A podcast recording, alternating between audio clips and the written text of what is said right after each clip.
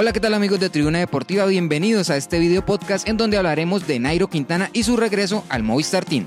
¿Nairo Quintana podrá volver a ganar carreras en el Movistar? Quiero contarles que ha sido un año difícil, días sin dormir, días con mucho sacrificio, pero les cuento que ha valido la pena, porque regreso a casa.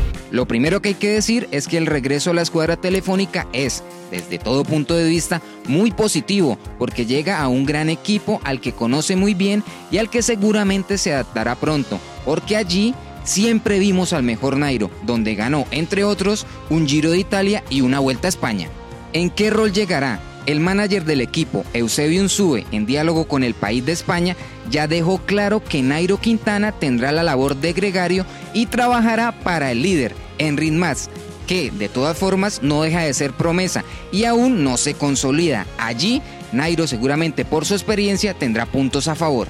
La condición de Nairo, no cabe duda de que el boyacense no es el mismo de antes. Incluso, previo a su inactividad debido al uso de tramadol, que lo alejó más de un año de las competencias europeas, ya su condición física había mermado y estaba lejos de las nuevas estrellas Pogachar, Vingegaard, Roglic y Evenepoel. Puntos en contra. Su edad, ya tiene 33 años, la falta de competencia, más de un año sin actividad y el rol al que llega, que será gregario y no líder como antes. Puntos a favor, su experiencia, las ganas de revancha y su capacidad de sufrimiento.